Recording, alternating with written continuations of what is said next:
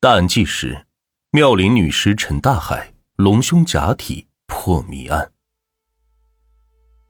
德州岛是广东省汕头市附近海面上的一座海岛。二零一三年六月三十日清晨五点多，海岛上一名工作人员在海边的礁石上发现了一个箱子。工作人员将箱子从礁石上拎了上来，发现这不是一只普通的箱子。箱子外面罩着一个铁笼子，铁笼的一端拴着一根铁链，铁链还被人用两把锁给锁住了。不仅如此，箱子和铁笼都是半新的，没有破损的迹象，不像是因为废弃而被人遗弃的。如此刻意不让人打开，难道是有什么宝贝吗？可这箱子又不是特别高档，和贵重物品并不搭配。这里边到底装的是什么呢？海岛上的工作人员选择了报警。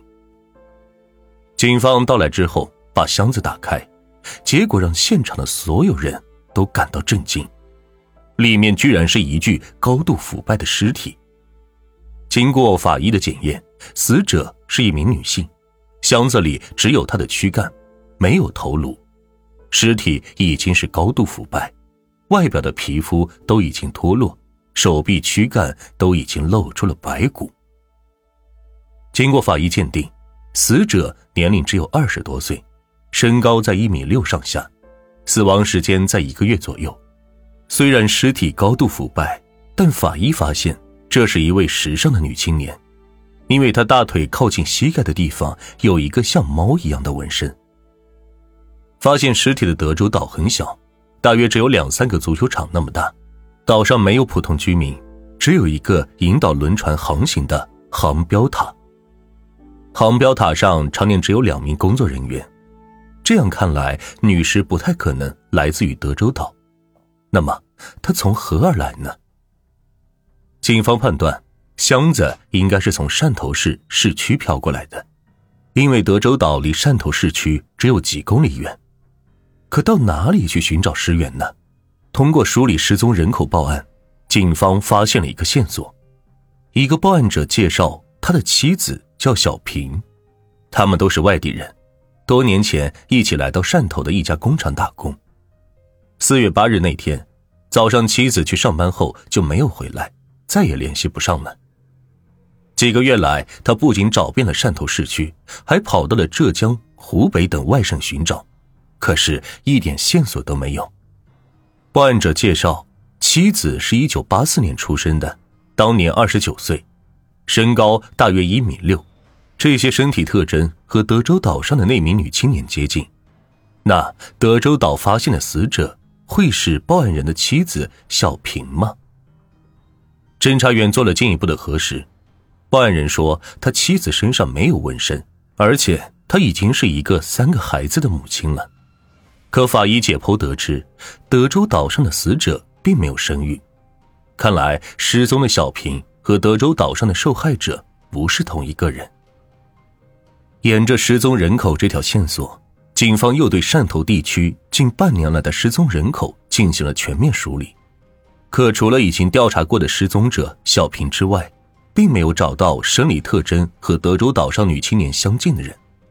难道死者不是本地人？那他会是哪儿的人呢？警方推断，女尸应该是从汕头港内漂下来的。可汕头港上游有三条河流，这三条河流不仅横穿汕头市区，还和附近的梅州、揭阳、潮州等地相连，人口达上千万。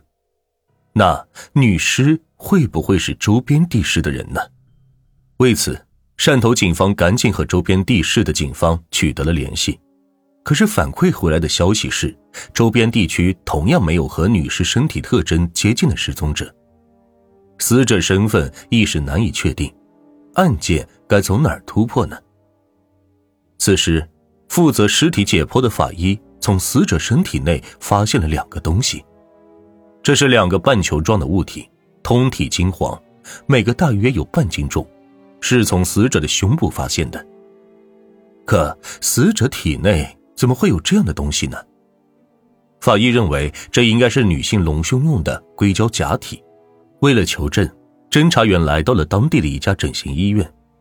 整形医院的医生确认，这对金黄色的球体正是女性隆胸所用的硅胶假体。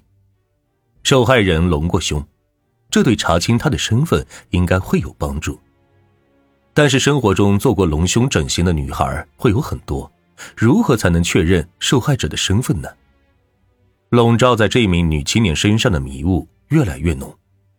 这个时候，整形医院的医生给侦查员提供了一条线索。医生说，死者身上发现的这个假体是有品牌的，这个假体厂家会对每个个体产品的销售情况进行登记，通过销售部门或许能够查询到这两个硅胶假体使用者的身份信息。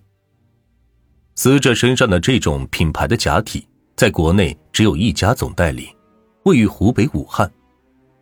案发后的第三天，侦查员赶到了武汉，从代理商那里。拿到了这个硅胶品牌的销售统计表。武汉这家总代理总共销售了二十九个，遍布全国十多家医院，分别被安装在了十五名整形者的身上。十五名整形者都留有联系方式，侦查员和十四名整形者取得了联系，可只有广东珠海的一名整形者是联系不上。为了确认珠海这名整形者到底什么原因无法联系。侦查员连夜从武汉赶到了珠海，找到了那名给整形者做手术的整形医院。珠海市这家整形医院介绍，无法联系上的那名整形者名叫做青青，一九九一年出生的，只有二十二岁，是他们医院的老顾客，曾经在他们这里前后做过六次整形手术。四月二十三日，青青来到他们医院做了第六次整形手术。这次做的是隆胸手术，也是最后一次手术。青青隆胸手术所使用的硅胶假体品牌批号和德州岛上那名女青年是一致的。做完隆胸手术后，医院要求青青每隔一段时间来医院复诊一次。可是原定于二零一三年六月十日那天的复诊，青青并没有来，电话也是一直关机。一个做完隆胸手术不久的患者为什么不来复诊呢？警方觉得这很不正常。整形医院的病历上记载，青青是广西玉林人。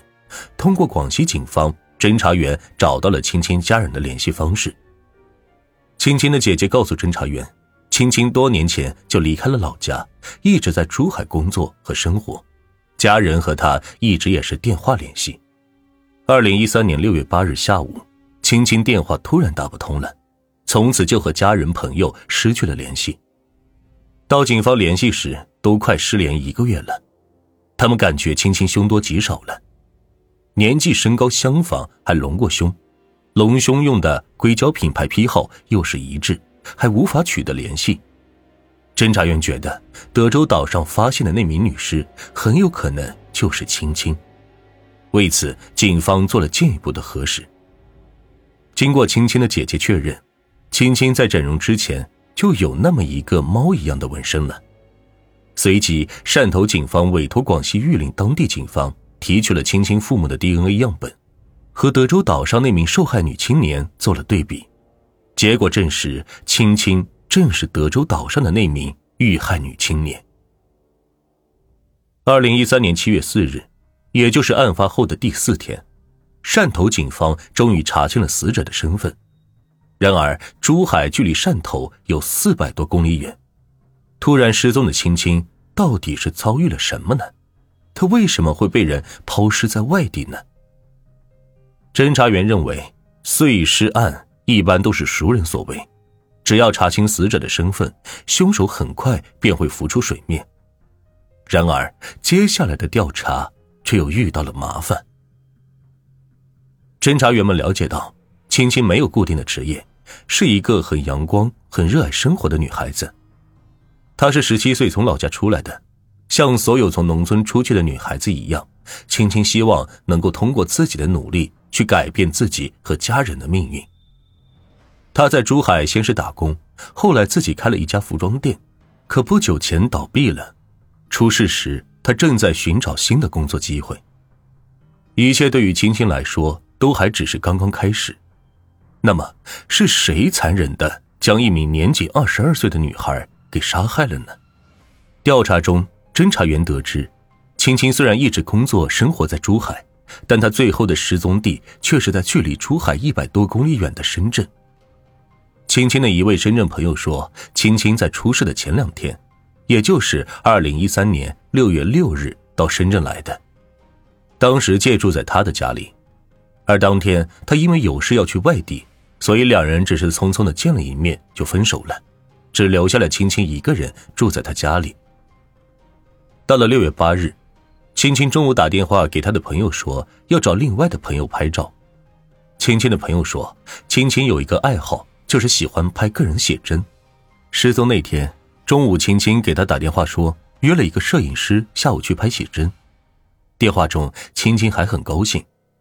可到了下午，所有人都联系不上他了。听青青朋友的邻居反映，那天下午他们看见青青大约是三点左右一个人出门的，后来就没见回来过。而青青有两部手机，一部手机最后的通话记录。是六月八号的十二点四十分，另一部手机的最后通话记录是六月八号的十四点四十二分。